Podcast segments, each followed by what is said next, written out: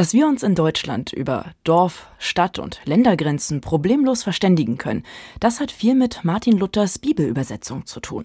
Sie war ein Erdbeben in der deutschen Sprachlandschaft, eine Übersetzung, die die Sprache in deutschen Landen normierte oder zumindest, wenn man so will, diesen Prozess in Gang brachte. Sie hat Literatur und Kultur beeinflusst und überhaupt die heilige Schrift in die Wohnstuben aller und vor allen Dingen auch einfacher Leute gebracht. 1534 erschien erstmals die Gesamtausgabe, allerdings begannen die Übersetzungsarbeiten wesentlich früher. Schon im Dezember 1521 saß Luther auf der Wartburg und am Neuen Testament. Weltgeschichte vor der Haustür. Ein MDR Kultur Podcast. Hallo, seien Sie gegrüßt. Schön, dass Sie mit dabei sind. Ich bin Linda Schildbach, Journalistin und Kulturwissenschaftlerin und ich hoste diesen Podcast, in dem wir alle zwei Wochen Geschichten aus Sachsen, Sachsen-Anhalt und Thüringen erzählen, die die Welt verändert haben oder zumindest Weltgeschichte geschrieben haben. Ohne Martin Luther sehe die deutsche Sprache ganz anders aus. Sehr viel ärmer, um genau zu sein. Davon ist jedenfalls der 1612 geborene Dichter und Gelehrte Justus Georg Schotilius überzeugt. Der Reformator habe, so schreibt es damals Schotilius, alle Lieblichkeit und Zier, Ungestüm und bewegenden Donner in die deutsche Sprache gepflanzet. Donner und Ungestüm, Lieblichkeit und Zier. Und das hat Luther gepflanzt, wenn wir Schotelius glauben und wenn wir dieses Bild weiterführen. Die Saat dafür, das kann doch eigentlich nur die Lutherbibel gewesen sein. Mein MDR-Kulturkollege Thomas Hartmann hat sich auf Spurensuche begeben in Wittenberg und Eisenach und ist jetzt hier. Hallo Tom. Ja, grüß dich. Tom, wir haben ja damals, als es dieses große Reformationsjubiläum gab, hier in der Region und auch bei MDR Kultur ja nun wirklich jeden Stein umgedreht. Und äh, bei unserer tollen MDR Kultur Religionsredakteurin, da steht doch auch auf dem Schreibtisch dieses wunderbare Schild, hier war Luther nie, wo ich jedes Mal lachen muss. Ähm, warum gucken wir uns denn jetzt unbedingt im Oktober 2022 die Übersetzung der Lutherbibel an? Ja, du hast es ja schon verraten, zum Teil jedenfalls. Also wie gesagt, im Dezember 1521 sitzt Martin Luther auf der Wartburg und übersetzt die das Neue Testament.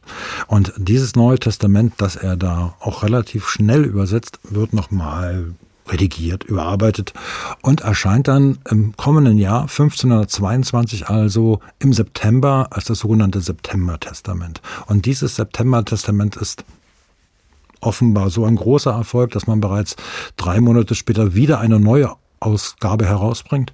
Und diese Ausgabe wiederum hat aber schon diverse Änderungen drin, weil sich Luther und seine Mitstreiter bereits wieder daran gesetzt haben, um dieses Neue Testament zu überarbeiten. Also es zeigt ja einfach, wie groß diese, diese Nachfrage damals war.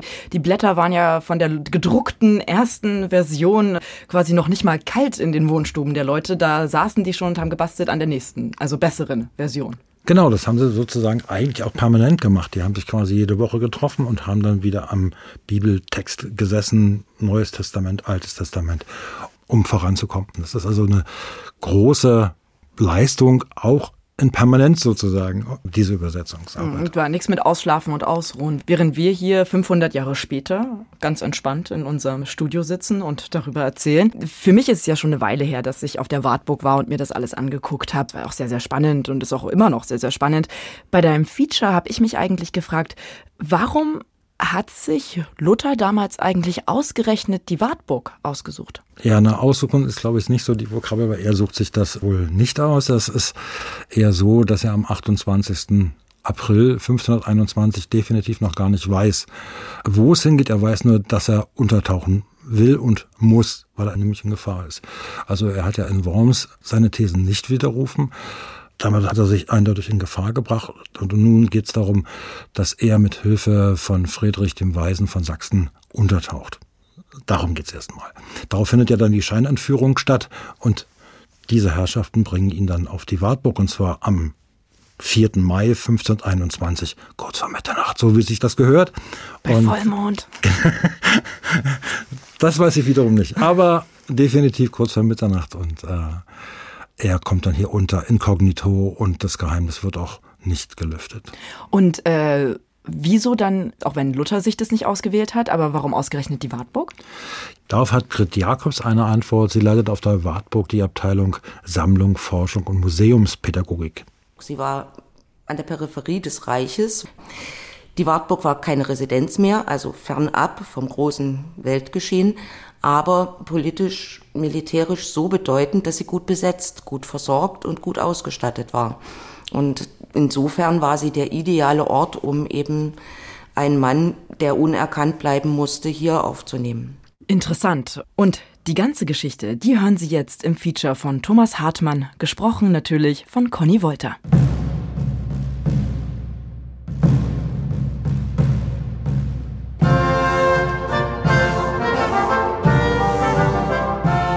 Kann durchaus lohnen, den Widersachern zu lauschen.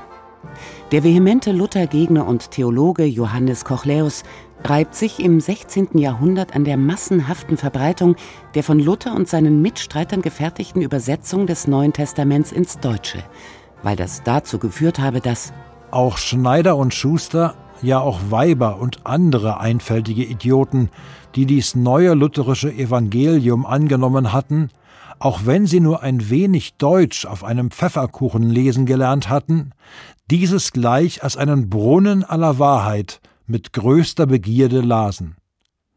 Etliche trugen es auch mit sich im Busen herum und lernten es auswendig. Ein böses Zitat. Eines aber, das dennoch beweist, den Übersetzern gelingt es, in die ärmeren Stuben hineinzuwirken. Sie haben bei ihren Bemühungen um Verständlichkeit ganz offensichtlich riesigen Erfolg. Und das gilt nicht nur für das Neue Testament, sondern für die gesamte Lutherbibel. Stefan Rhein ist Vorstand und Direktor der Stiftung Luther Gedenkstätten, die in Sachsen-Anhalt mehrere Erinnerungsorte betreut. Er umreißt die Prinzipien der damaligen Übersetzungsarbeit. Wichtig ist, dass es vom Original kommt. Also griechisches Original des Neuen Testamentes, hebräisches Original des Alten Testamentes.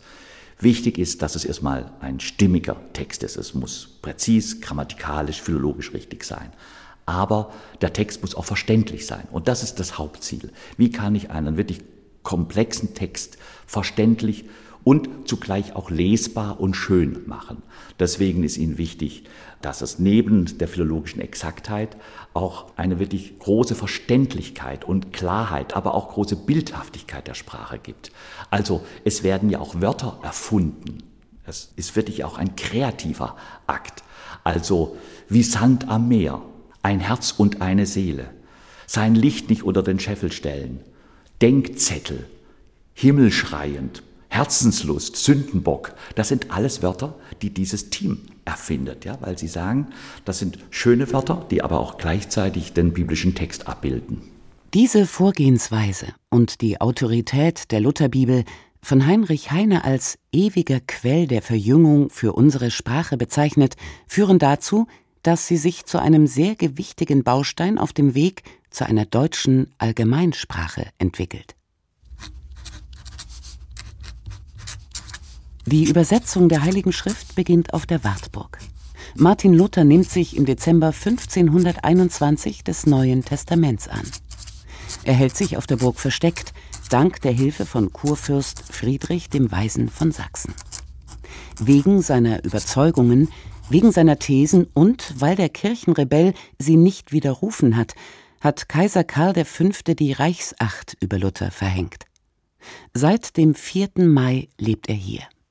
Inkognito, wie Daniel Miksch, Historiker bei der Wartburg Stiftung, erklärt. Die Tarnung funktioniert ziemlich gut. Das hat mehrere Gründe. Luther wird hier eingeführt, nicht als Mönch erkennbar. Relativ schnell verwandelt er sich. Er legt die Kutte ab, er lässt sich einen Bart wachsen, lässt sich die typische Mönchstonsur, also die Frisur gewissermaßen zuwachsen. Und er wird hier vorgestellt als niederer Adliger, der hier einsitzt im Kavaliersgefängnis. Und das ist ein eigens dafür vorgesehener Raum, der auch schon wohl vor ihm so genutzt wurde. Also es ist gar nicht so unüblich, dass hier Gefangene auch einsitzen auf der Wartburg. Und da auf der Wartburg sowieso recht wenig Betrieb herrscht, die Besatzung ist klein und wenig Gäste kommen, würde ich mal sagen, ist es gar nicht so, dass diese Kunde sich so schnell verbreitet. Im Prinzip während dieser zehn Monate kommt keiner so richtig auf den Trichter, außer die vier, fünf, sechs Eingeweihten vielleicht, wo Luther sich befindet. Sekundäre Quellen berichten wenig bis logischerweise gar nichts darüber, wie Martin Luthers Leben hier auf der Wartburg gewesen ist. Wir wissen, wie es ihm ging aus seinen Briefen. Und in denen beschreibt er sehr lebhaft, wie sein Leben hier gewesen ist und es war in allererster Linie still. Und deshalb auch schwer auszuhalten, denn Luther ist aus ganz turbulenten Ereignissen plötzlich aus dem Geschehen genommen und befindet sich hier in absoluter Abgeschiedenheit und das reflektiert er in seinen Briefen und fühlt sich zunächst überhaupt nicht wohl auf der Wartburg. Er hat psychische Probleme damit, dass er eben nicht mehr am Geschehen teilnehmen kann. Er fühlt sich als Deserteur. Er ist sehr, sehr unglücklich, fühlt sich eigentlich auch unfähig zu arbeiten, kann mit der Situation erstmal gar nicht umgehen und es geht ihm körperlich auch sehr, sehr schlecht in diesen ersten Tagen. So Grit Jakobs, die auf der Wartburg die Abteilung Sammlung, Forschung und Museumspädagogik leitet. Luther gelingt es dann aber, das Beste aus seinem freiwillig unfreiwilligen Aufenthalt zu machen, und so gelingt ihm sozusagen arbeitend die Selbsttherapie. Er schreibt, studiert, verfasst theologische Schriften und schließlich die Übersetzung des Neuen Testaments. Luthers Antrieb, die Bibel ins Deutsche zu übertragen, war vornehmlich der, den Menschen die Bibel zugänglich zu machen. Das heißt also, sie für jedermann verständlich vorliegen zu haben, so dass jedermann sie lesen, aber auch selbst auslegen kann. Bei Betrachtung der Lutherstube auf der Wartburg gewinnt der heutige Besucher ein Gefühl für die Arbeitsbedingungen des Theologieprofessors aus Wittenberg. Die Gelegenheit nutzen viele. Der Andrang ist enorm. In langer Reihe steht man, um einen Blick in den Raum werfen zu können. Ein sehr schlichter Raum, spartanisch eingerichtet, wobei Tisch, Stuhl und so weiter aus späterer Zeit stammen, was auch der Tatsache geschuldet ist, dass hier Souvenirjäger ganze Arbeit geleistet haben. Was fehlt, ist der Tintenfleck an der Wand, von dem Ältere nicht selten behaupten, sie hätten ihn hier in ihrer Kindheit noch gesehen. Dieser Fleck soll, der Legende nach, durch den Wurf eines Tintenfasses entstanden sein, mit dem Luther einst den Teufel vertrieben habe. Der Ursprung der Legende reicht fast in Luthers Lebenszeit zurück. Es wird nämlich das erste Mal von so einem Tintenfasswurf in Wittenberg berichtet. Interessanterweise stammen die ersten Überlieferungen aus dem späten 16. Jahrhundert und sehr wahrscheinlich ist diese Legende dann gewandert. Durch verschiedene Lutherorte, ganz zu Beginn also war es der Teufel, der Luther mit dem Tintenfass beworfen hat. Und als sie dann etliche Zeit später immer wieder auftaucht, ab circa 1670, 1690 hier auf der Wartburg, da ist es dann immer Luther, der seinen Tintenfass nach dem Teufel schleudert. In Wittenberg wurde der Fleck regelmäßig nachgebessert, das ist überliefert. Der verschwand dann irgendwie sang- und klanglos, aber auf der Wartburg blieb er und hat sich wirklich festgesetzt und trennbar mit Luthers Wartburgaufenthalt verbunden. Und die Frage danach, ob er immer zu sehen war oder ob er zwischenzeitlich auch ausgebessert werden musste, weil man sich ja erzählt, der Putz sei immer wieder abgekratzt worden. Man muss davon ausgehen. Doch wie in Wittenberg findet der Tintenfleck auf der Wartburg sein Ende. Die ersten Fotografien der Lutherstube sind in die Zeit um 1870 zu datieren und die haben alle keinen Klecks mehr. Wir wissen nicht, warum er nicht mehr nachgebessert wurde. Es gibt keinerlei Aussagen dazu, aber seitdem ist die Lutherstube kleckslos und alle nachfolgenden Generationen haben diesen Zustand eigentlich akzeptierend übernommen. Aber reden wir nicht weiter von Dingen, die auf der Wartburg nicht zu sehen sind. Die Burg, die sich beeindruckend über Eisenach erhebt, lockt zahlreiche Besucher an. 400.000 hält Franziska Nentwich in diesem Jahr für möglich. Sie ist die Chefin hier oben und darf deshalb den Titel Burghauptmann tragen. Die Wartburg ist ein Ort mit einer unglaublichen Strahlkraft. Deswegen kommen die Menschen. Sie kommen aus ganz unterschiedlichen Motivationen. Für den einen ist es die Lutherburg, für die andere ist es die Möglichkeit, mehr über die heilige Elisabeth zu erfahren. Für den nächsten ist es ein Ort, der mit der Demokratiegeschichte zusammenhängt. Für wieder eine andere Familie ist es einfach eine tolle Landmarke, von der aus man Thüringen übersehen kann. Und es ist ein ganz wunderbarer Fakt, dass die Wartburg eigentlich diese ganz verschiedenen Motivationen auch bedienen kann. Franziska Nentwich hat das Amt des Burghauptmanns im vergangenen Jahr übernommen. Ich kenne die Burg seit meiner Kinderzeit und war an der Hand meiner Eltern hier schon oben. Viele Familienereignisse haben stattgefunden hier. Diese Burg hat mich immer schon fasziniert.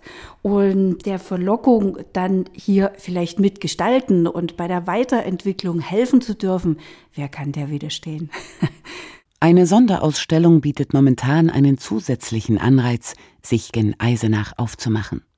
Den Anlass dafür bietet Luthers Übersetzung des Neuen Testaments. Und entsprechend heißt die Ausstellung Luther übersetzt von der Macht der Worte. Die Ausstellung zur Übersetzung der Lutherbibel zum Übersetzen allgemein und zur Macht der Worte, das war für uns Kuratoren im Team eine ziemliche Herausforderung. Denn man sieht sich da einer ungeheuer großen Masse an Informationen, an spannenden Details gegenüber. Die Übersetzung berührt so viele Felder der Wissenschaft, die Sprachwissenschaft, die Theologie, die Gesellschaft, die sich auch in der Lutherbibel widerspiegelt. Und das haben wir versucht, hier in dieser Ausstellung auch alles zur Geltung kommen zu lassen.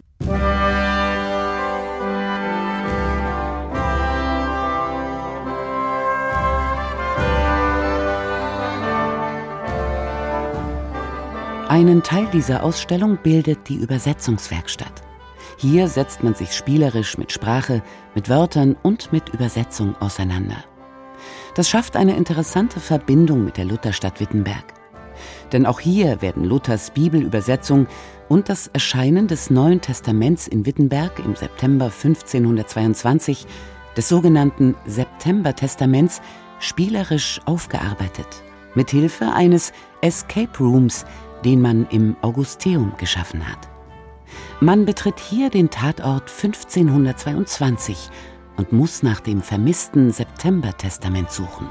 Also das Prinzip ist erstmal für Klassen ausgelegt. Also es kommt eine Schulklasse hierher, die werden dann in fünf kleine Gruppen aufgeteilt und wir haben fünf verschiedene Räume, die Küche, die Übersetzerwerkstatt, die Druckerei, den kurfürstlichen Hof und das Atelier von Kranach. Und dann sind pro Raum fünf Rätsel zu lösen, die man erstmal finden muss. Und dann muss ich versuchen, wieder rauszukommen als Team, als Miniteam und habe 45 Minuten Zeit. So Katja Köhler. Teamleiterin der Abteilung Kulturelle Bildung in den Wittenberger Luthermuseen.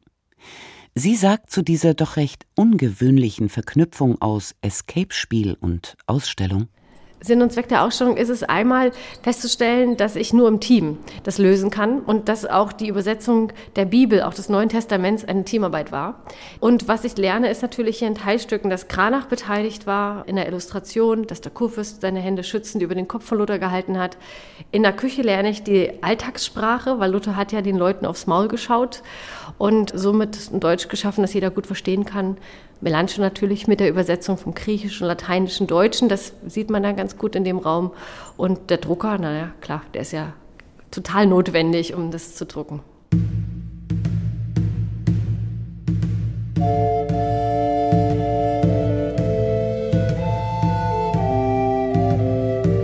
Luther verlässt die Wartburg in Richtung Wittenberg am 1. März 1522.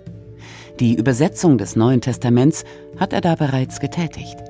Abgeschlossen, das allerdings kann man nicht sagen. Er bringt quasi die Manuskripte mit von der Wartburg. Und sofort beginnt ja eine intensive Redaktionsarbeit. Der wichtigste Helfer ist Melanchthon, der ist nämlich der Griechisch-Spezialist. Ja? Das Neue Testament wird ja aus dem Griechischen übersetzt. Also ist ihm diese philologische Kompetenz des wichtigsten Kollegen natürlich ganz entscheidend. Also man geht sofort an die Redaktionsarbeiten. Das heißt also, es beginnen auch schon bald die Druckvorbereitungen in der Druckerei Melchior Lotter. Aber parallel dazu gibt es Redaktionsarbeiten. September Testament erscheint im September. Die zweite Auflage im Dezember hat schon 500 Korrekturen. Also man sieht, es ist eine intensive Zusammenarbeit. Luther ist der Mann, der die Sprachkraft dieser deutschen Sprache mitgebracht hat, aber dass diese Übersetzung logisch korrekt ist, dass die Wortbedeutung stimmt, dass die grammatikalische Konstruktion immer stimmig ist, das ist Ergebnis dieser intensiven Teamarbeit. Die Arbeit am Neuen Testament geht weiter, um die Übersetzung Auflage für Auflage zu verbessern. Doch nun rückt auch das Alte Testament in den Fokus. Die Auseinandersetzung damit fällt viel schwieriger aus als erwartet. Erst 1534 wird die erste Vollbibel fertig sein. Das war deswegen so schwierig, weil man natürlich auch in eine ganz andere Welt eindringen musste. Ja, es war die jüdische, hebräische Welt, komplizierte Satzkonstruktionen, man musste sich mit den Wortbedeutungen auseinandersetzen. Also das Alte Testament war eine richtige Herausforderung, also für das Team. Das ging nicht so nebenher. Aber es war klar, Altes und Neues Testament bilden zusammen den Bibeltext. Also jüdisches Altes Testament und christliches Neues Testament war eine Einheit von Gott gestiftet. Zu Luthers Mitübersetzern gehören neben dem Theologen Philipp Melanchthon der Hebraist Matthäus Aurogalus, der dann wichtig wird für die Übersetzung des Alten Testaments. Oder der Theologe Kaspar Kruziger. Stefan Rhein. Dann haben sie sogar einen Sekretär, der mitschreibt. Ja, es muss ja das Ergebnis dieser Debatte aufgeschrieben werden. Das ist Georg Röhrer. Und das Faszinierende ist, wir haben diese Mitschriften noch. Ja, wir können ganz genau feststellen, wie intensiv dieses Reformatorenteam um einzelne Wörter gerungen hat. Ja, also wirklich, ist das die bessere Formulierung? Nein, so. Und letztendlich entscheidet meistens Luther, manchmal aber auch Melanchthon. Also Luther war nicht beratungsresistent, sondern man hat wirklich, ja, wir würden sagen, in einem intensiven Diskurs um diesen Text gerungen.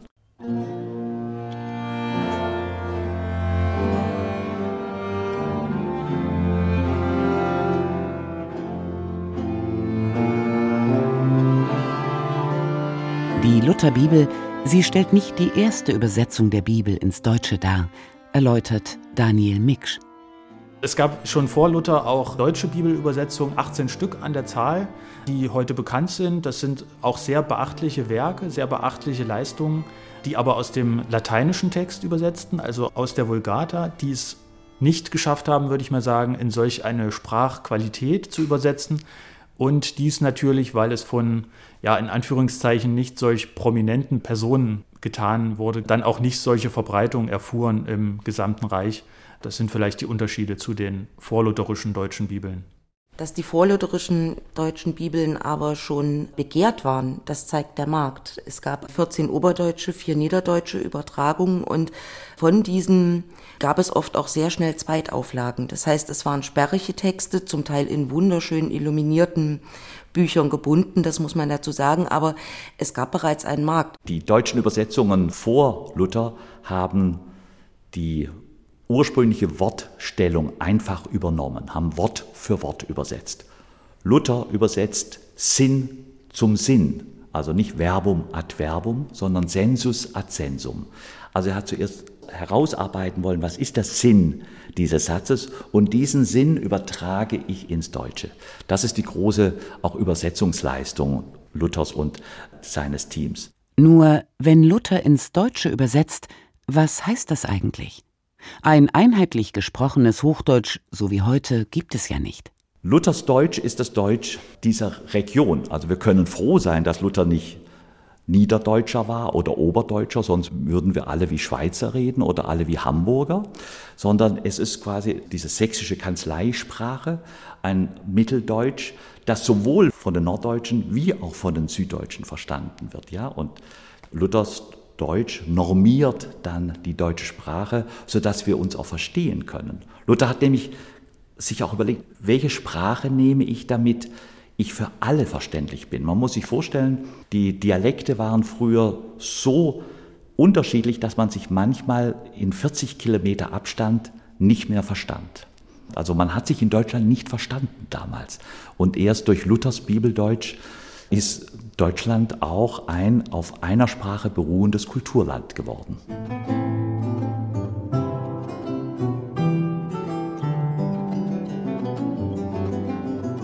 Mit der Lutherbibel greifen der Reformator und seine Mitstreiter nachhaltig in die Entwicklung des Heiligen Römischen Reiches ein. Ihr Werk erlangt eine solche Popularität, ist so verbreitet, dass es sprachbildend wirkt. Außerdem besitzen eine Menge der in ihrer Bibel enthaltenen neu geschaffenen Wörter und Redewendungen eine solche Kraft, entwickeln einen solchen Klang, dass sie in die deutsche Sprache eingehen und noch heute zu hören sind. Die Lutherbibel verändert die Kultur und sie ermöglicht den vermeintlich kleinen Leuten das individuelle Kennenlernen der Heiligen Schrift. Nicht schlecht für einen Mann, der bereits die Reformation ausgelöst hat. Und ganz nebenbei, es hat offensichtlich Zeiten gegeben, da stand das Ansehen von Übersetzern höher im Kurs als heute. Weltgeschichte vor der Haustür. Ein MDR Kultur Podcast. Das Feature von Thomas Hartmann über 500 Jahre Übersetzung des Neuen Testaments.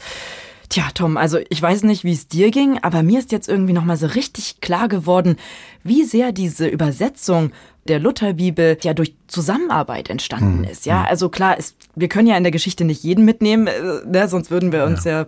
könnten wir uns ja nichts merken. Aber trotzdem, es überleben ja diese Heldenfiguren, diese Personen, dieses Individuum. Und ich dachte irgendwie, ich hatte mal diese Vorstellung, der Luther, der sitzt da alleine und gegen jeden Widerstand setzt er sich da durch und übersetzt diese Bibel. Und dann denkt man so, oh Wahnsinn, der hat das geschafft. Dass er in Wittenberg nicht alleine gearbeitet hat, das war mir schon bewusst dass er auf der Wartburg logischerweise alleine arbeiten musste, das war mir schon klar. Aber, aber im Prinzip stimmt es ja so eigentlich auch nicht, weil er ja zumindest eine schützende Hand über sich weiß.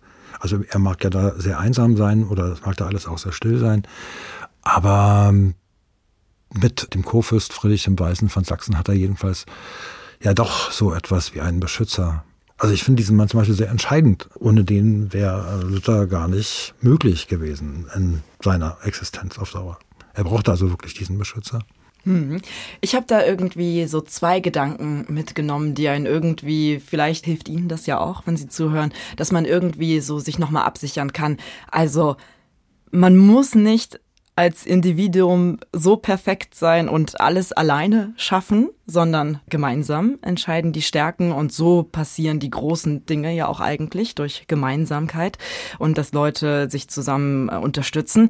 Und das Zweite, Tom, da gucke ich auch in deine Richtung, aber auch in meine ist, die erste Version muss nicht immer gleich perfekt sein, sondern man kann drauf aufbauen, man kann verbessern. Naja, das ist tatsächlich bei mir eine schwierige Sache, weil ich ja quasi doch immer zu diesen Leuten höre, die zu einer gewissen Perfektion in ihrer Arbeit streben und dann nochmal mache und nochmal mache und nochmal mache.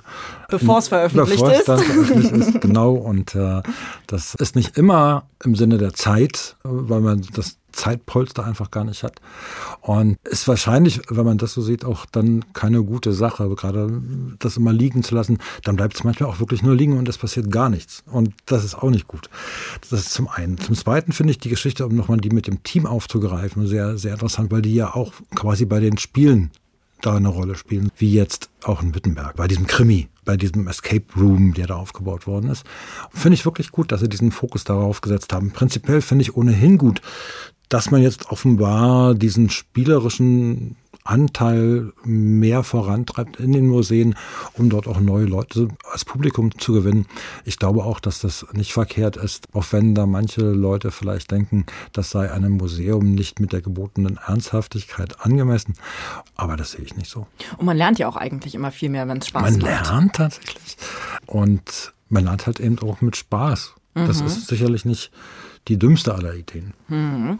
Lernen mit Spaß bringt mich wieder zurück zu deiner Recherche. Ich habe mich gefragt, ist jetzt da quasi alles erzählt äh, zu Luther? Haben wir die Weltgeschichte vor der Haustür diesbezüglich quasi auserzählt? Oder ist es bei deiner Recherche, hast du da noch Sachen gemerkt, wo du sagtest, wow, also das, das wusste ich jetzt schon gar nicht mehr? Oder nee, das wusste also ich gar tatsächlich, nicht? Also tatsächlich gibt es da Sachen, die waren mir neu und oder ich hatte sie anders in Erinnerung. Das geht bei dem berühmten Tintenklecks auf der Wartburg los, bei dem ich auch der Meinung war, ich hätte ihn in meiner Kindheit schon gesehen und den, auch, kann ich aber, den kann ich aber gar nicht gesehen haben und war dann doch überrascht. Und da ich ja dann offenbar auch nicht der Einzige bin, es ist offenbar eine Massensuggestion, die man da erzählt hat. Das ist das eine. Dann gibt es auch viele Geschichten, gerade um diese Entführung von Luther oder von dieser Scheinentführung von Luther auf die Wartburg. Gab es viele Sachen, die mir neu waren. Die Anzahl der Reiter, die ihn da hochbringen. Vier oder fünf. Uh. Dann, wie die Umstände waren. Auch, sag mal, diese klassische Zeit abends 23 Uhr finde ich persönlich sehr, sehr interessant. Seine Lebensbedingungen vor Ort, die kannte ich nur, die waren mir schon wieder ein bisschen vertrauter. Auch die Geschichte mit dem Junker Jörg zum Beispiel, die ist auch anders, weil der Name Junker Jörg erst in später aufgenommener Begriff ist. Also da sind wirklich viele spannende Sachen und ich bin doch gerade der Frau Jakobs und den Herrn Miksch von der Wartburg sehr, sehr dankbar, dass die mir so aussagekräftig zur Verfügung standen und ich bedauere es sehr, sehr, dass ich letztendlich viel von dem Material nicht einbringen konnte in dem Beitrag hier. Ja, das ist wahrscheinlich auch so ein generelles Problem bei so tollen Geschichten äh, aus unserer Region, die Weltgeschichte geschrieben haben. Und wenn Sie noch Ideen haben, was wir recherchieren können, was wir hier in unserem Podcast erzählen könnten, dann schreiben Sie uns doch eine E-Mail unter weltgeschichte.mdr.de. Und viele weitere spannende Folgen unseres Podcasts, die finden Sie auf mdrkultur.de und natürlich auch in der ARD Audiothek, auf Spotify und iTunes, also kurz überall da, wo es Podcasts gibt.